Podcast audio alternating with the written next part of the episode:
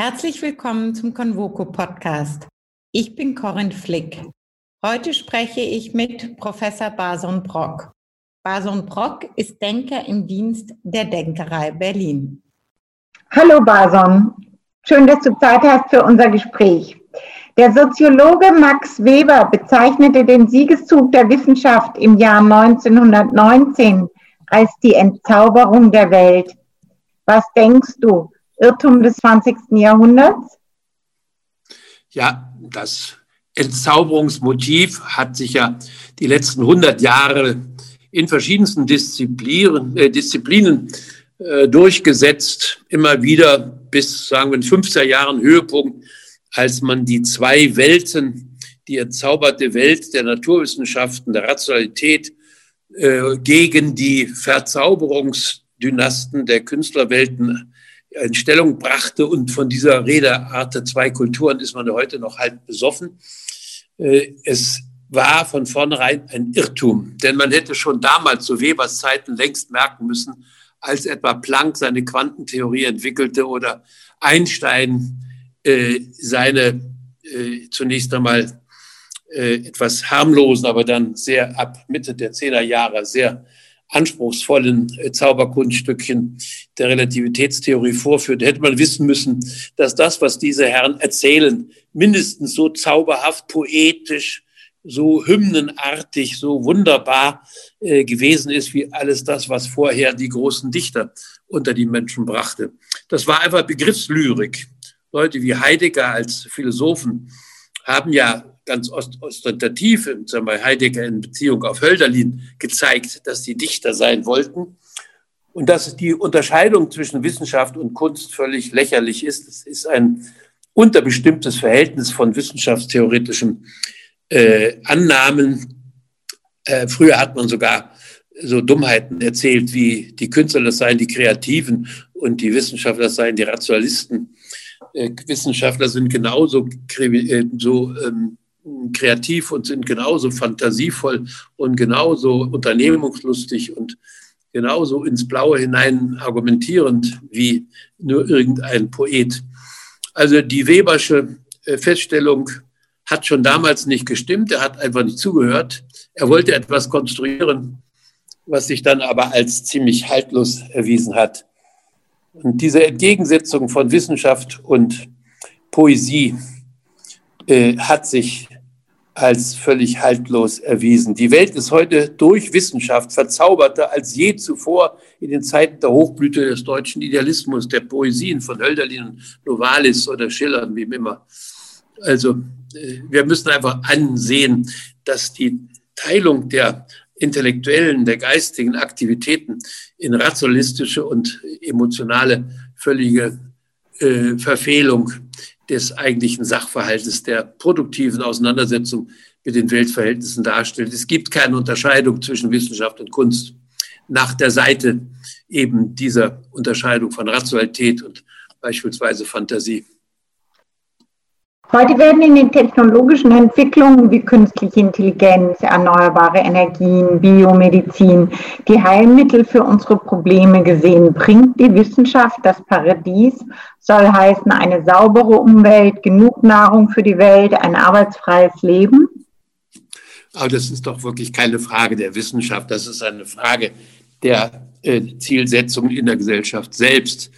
Natürlich kann man alle Ergebnisse der Wissenschaften wie der Poet, Poesien, der Kulturarbeit äh, in der einen oder anderen Hinsicht äh, nutzbar machen.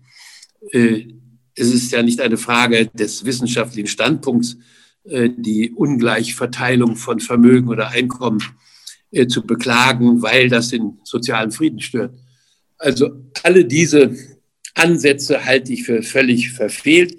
Wissenschaftler sind keine anderen Menschen als die Dichter und Dichter keine anderen Menschen als die äh, Wissenschaftler und die Theologen inzwischen mit eingeschlossen. Äh, man muss ihnen zugestehen, dass sie alle gute Gründe haben, die allerdings nur leider sehr selten von der Gesellschaft berücksichtigt werden. Das ist das Einzige, worum es geht. Also Wir brauchen nicht weniger Rationalität und noch kalte Rationalität, wir brauchen mehr davon. Äh, wir sind in chaotischen Zuständen äh, der politischen Argumentation ohne jede sachliche Begründung, ohne jede Logik, außer der Logik der Dummheit, die die Evolution der Menschen äh, ja doch sehr weit entwickelt hat, nach dem Muster, wenn ich an jeder Station, ähm, die mein Bus befährt, halten müsste, käme ich ja mit der Einhaltung des Fahrplans in Schwierigkeiten. Das sind Logiken der Dummheit, die die Gesellschaft beherrschen. Ähm, wir können uns nicht bei den Wissenschaften beklagen und auch nicht bei den Poeten oder Theologen. Äh, das sind äh, Aspekte der Orientierung auf das Gesellschaftliche, die äh, einem Opportunismus folgen, der so kurzsichtig ist, dass eigentlich heute inzwischen jeder versteht, worum es wirklich geht. Max Weber warnte davor, die Frage nach dem Wert der Wissenschaft zu vernachlässigen. Diese Frage, so Weber, können nur Ethik und Philosophie beantworten. Wird diesen Disziplinen und der Wertfrage allgemein heute genug Aufmerksamkeit geschenkt? Ja, diese Disziplinen sind nicht mehr zuständig für die Fragen der gesellschaftlichen Orientierung auf kollektive Zielsetzungen. Und die Wissenschaftler sind auch nur Bestandteil dieser Gesellschaft. Man kann nicht sagen, wenn die Wissenschaft das Regime übernimmt im Sinne dieser äh, Postulat, Postulate von kalter Rationalität gegenüber emotionalen äh, Wahrheiten, äh, dann würde sich irgendetwas äh, ändern. Wir haben ja leider leidvoll erfahren, dass in allen doktrinären Regimen, in allen totalitaristischen äh, Theorien die Wissenschaftler genauso verstrickt waren wie die Nichtwissenschaftler. Es gab auch kein Verhalten gegenüber den Anforderungen äh, sagen wir mal, von inhumanen Praktiken, äh, die etwa darauf hinausgelaufen wären, dass gebildete Wissenschaftler sich humaner verhalten hätten. Das sind alles Vergangenheitsphänomene, deren Überzeugungskraft sehr stark zurückgegangen ist. Also es gibt keine Disziplin der Philosophie und Theologie, die sich mit diesen Wertfragen beschäftigt. Das sind gesellschaftliche Problematiken. Die Wertfragen in der Wissenschaft sind Methodenfragen. Äh, dazu muss man die Theorie bemühen, denn zum Beispiel die theoretische Mathematik und theoretische Physik beurteilt ja die Wertigkeit der Vorgehensweisen von den Experimentatoren. Die Experimentatoren arbeiten nach bestimmten Vorgaben, die sie über Hypothesen zunächst einmal als Vermutungen formulieren und dann versuchen sie sich selbst zu widerlegen. Äh, da streikt bereits die äh, normale gesellschaftliche äh, Vorgabe für die Wissenschaft. Wieso ist jemand Wissenschaftler, wenn er widerlegt, was er behauptet? Aber genau das ist nach Popper der Sinn von Normalwissenschaftler. Man nimmt etwas an und beweist, dass diese Annahme falsch ist. Dann hat man einen großen Beitrag zur Wissenschaft äh, geleistet. Äh, das übersteigt sozusagen den Horizont der Menschen, die meinen, warum sucht ihr nicht nach der Wahrheit? Äh, warum beschäftigt ihr euch überhaupt mit Irrtümern? weil man eben äh, nicht anders vorgehen kann, als Vermutungen, die man hat, äh, zu widerlegen. Wenn man sie nicht widerlegen kann, dann ist es ein Glücksfall, weil man dann auf der Spur der Wahrheit ist. Aber es gilt, das ist Wissenschaft, die eigene Hypothese zu widerlegen.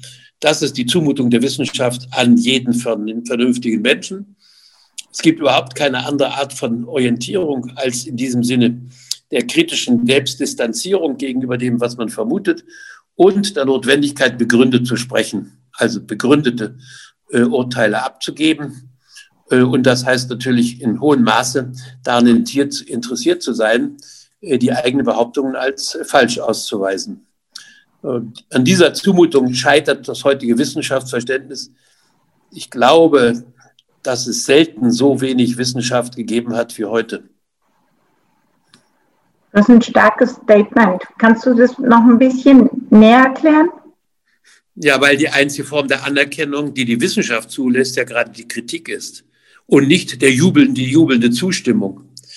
Im politischen, sozialen gilt Zustimmung als Art von Bestätigung des Wahrheitsanspruchs. Das ist in der Wissenschaft vollkommen anders.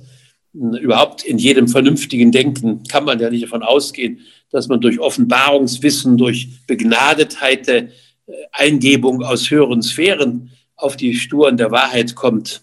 Äh, man kommt nur auf die Spuren der Wahrheit, indem man das, was man vermuten, vermuten kann, äh, als haltlos darstellt. Dann hat man wenigstens etwas in den Händen.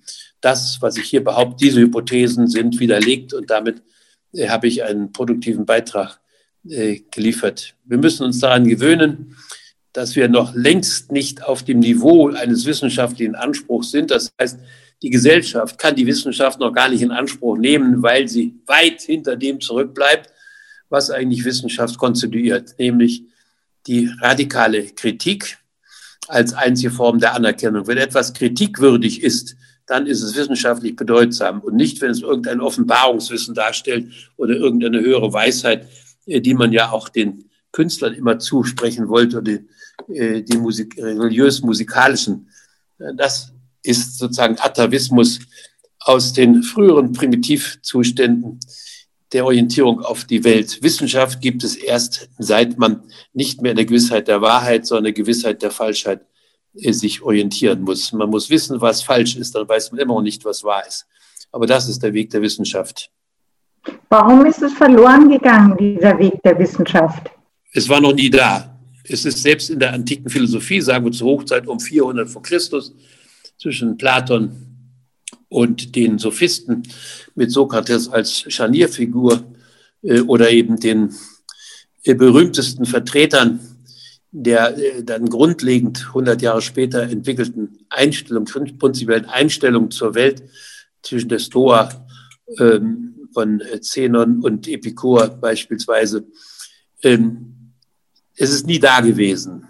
Das heißt, wir müssen langsam erst hinaufkommen auf das, was ein wissenschaftlicher Geltungsanspruch überhaupt darstellt. Das heißt, die Bedeutsamkeit des Zweifels anzuerkennen. Und das weiß nur jemand, der sich in der Sache auf das einlässt, worum es geht und nicht begierig ist, irgendwelchen Offenbarungswissen zu folgen. Heute ist die fatale Situation die, dass die Politik und die Gesellschaft von Wissenschaftlern höhere Einsichten, bleibendes, kenntnisreiches Wissen verlangt, nachdem man sich orientieren kann. Und wenn die Wissenschaftler sagt, wir wissen es nicht, wir vermuten etwas und versuchen, unsere eigene Vermutung zu, äh, zu äh, widerlegen, dann streikt man und sagt, diese Leute wissen doch selber nicht, was sie wollen. Äh, wir können uns an ihnen gar nicht orientieren. Aber genau das ist die Wissenschaft. Das haben wir ja in der Corona-Krise erlebt, dass die Wissenschaft sich auch selber vortastet, richtig? Ja, selbstverständlich. Und zwar kann das von der einen zur anderen äh, Laborsituation sich ändern. Es kann von einem auf den anderen Tag sich ändern, von einer Hypothese zu einer anderen sich ändern. Äh, da ist eben nicht der Einband am Platz zu sagen, die Herrschaften sollten sich erstmal selber einigen, bevor sie uns öffentliche Ratschläge geben. Das können sie nicht, denn die Wissenschaft ist nicht dazu da, die Konsens herzustellen, sondern die allgemeine Befähigung zum Leben jenseits des Konsenses in der Suche nach der Wahrheit durch die Widerlegung dessen oder die Erkenntnis dessen, was auf jeden Fall falsch ist. Und mehr als zu erkennen, was nicht zutrifft, ist uns nicht gegeben. Wenn man das so hört, bedeutet wissenschaftlicher Fortschritt dann ein Zuwachs an menschlicher Freiheit? Ja, die Zugabe der menschlichen Freiheit heißt, sich von aufoktroyierten durch allgemeinen Konsens, durch Massenzustimmung äh, erzwungene Bekenntnis zu äh, folgen. Der Erkenntnis, Bekenntnisekel ist das Entscheidende für jemanden, der Wissenschaft betritt. Er lässt sich nicht einfangen in die Zuordnung zu irgendwelchen noch so mächtigen durch Geld oder gesellschaftliche Geltung mächtigen Gruppierungen, Parteien oder äh, Schulbildungen etc. Äh, wir müssen sehen, dass es keinen wissenschaftlichen Fortschritt gibt im Sinne der bisherigen Annahme. Dafür standen immer schon die Künstler. Wenn wir zum Beispiel das 16. Jahrhundert nehmen, jeder kennt Raphael, jeder kennt Michelangelo, jeder kennt Caravaggio, die drei Positionen, die das 16. Jahrhundert sozusagen äh, umfassen. Da kann man doch nicht sagen, dass Michelangelo die Erkenntnisse von Raphael widerlegt hätte und nun der Fortschritt darin besteht, dass alle nur noch das in der Kunst betreiben, was äh, Michelangelo als der äh, Nachlebende von Raphael äh, auf die Welt brachte und dann schließlich Caravaggio alles widerlegt hat, was äh, Michelangelo äh, betrieben hat, der dann 1564 ja schließlich die Augen zumacht. Äh, das ist Unfug. Raphael hat Problemstellungen in die Welt gebracht, die deswegen bedeutsam sind, weil man sie nicht lösen kann. Das heißt, er hat auf Probleme aufmerksam gemacht, die prinzipiell wichtig sind als Probleme, weil sie nicht lösbar sind. Das hat Michelangelo genauso gemacht und Caravaggio genauso gemacht. Das ganze Jahrhundert besteht also in einem Fortschritt nur insofern, als es immer unumgänglicher wird, sich auf Probleme, die prinzipiell nicht lösbar sind, einzulassen. Das gilt in der Philosophie, das gilt aber in der Wissenschaftstheorie. Fortschritt heißt nicht hinter sich lassen, was falsch ist, denn man wird immer wieder auf das Falsche äh, kommen. Wie soll eine Falschheit eine andere Dignität haben als eine andere? Alle diese Falschheiten werden ja aufbewahrt. Das heißt, Wissenschaftsgeschichte ist grundlegend für die Bestimmung der heutigen Position. Einen Fortschritt kann es gar nicht geben, außer in der Vermehrung der Orientierung auf die Tatsache, dass Probleme nicht gelöst werden können, wenn sie Probleme sind. Wenn man Probleme lösen könnte, wie Luhmann sagte, dann löst ihr doch bitte, was habt ihr denn für ein Problem? Da habt ihr doch gar keins, dann löst es doch gefälligst. Probleme sind dann wichtig, wenn man sie nicht lösen kann. Und Wissenschaft und Kunst sind die Zumutungen an den Menschen, die sagen, ihr müsst euer Weltverhältnis jenseits der schönen Begierde nach Lösen der Wahrheit oder Offenbarung bewältigen. Ihr müsst euch auf das einlassen, was problematisch ist. Und das heißt dann, Menschen haben nicht ihre Ethnie gemeinsam, nicht ihre nationale kulturelle Identität gemeinsam. In Zukunft, jetzt wird es vielleicht mehr und mehr klar werden, sondern Menschen haben nur noch eins gemeinsam, nämlich allen zugemutete prinzipiell unlösbare Probleme. Auf Probleme hinzuweisen, die prinzipiell nicht lösbar sind. Die Bedingungen unseres Lebens sind und nicht unsere Halt gegeben. Wir können nicht beliebig über die Wirklichkeit bestimmen als das, was uns zum Willen ist. Die Wirklichkeit ist das, was unserem Willen sich gerade nicht beugt. Das ist nicht nur eine kleine Sicht auf die Realität, wie wir es alle machen. Jeder baut sich sein Realitätsverständnis selbst. Nein, es ist die Konfrontation mit der Tatsache, dass wir nicht Herren unseres eigenen Lebens und des Lebensprinzips sind. Alle diese schönen Entgegensetzungen von Rationalität und Irrationalität oder von Kreativität und Konservativität oder von Beharrungsvermögen und Veränderung, das ist alles Tünnef.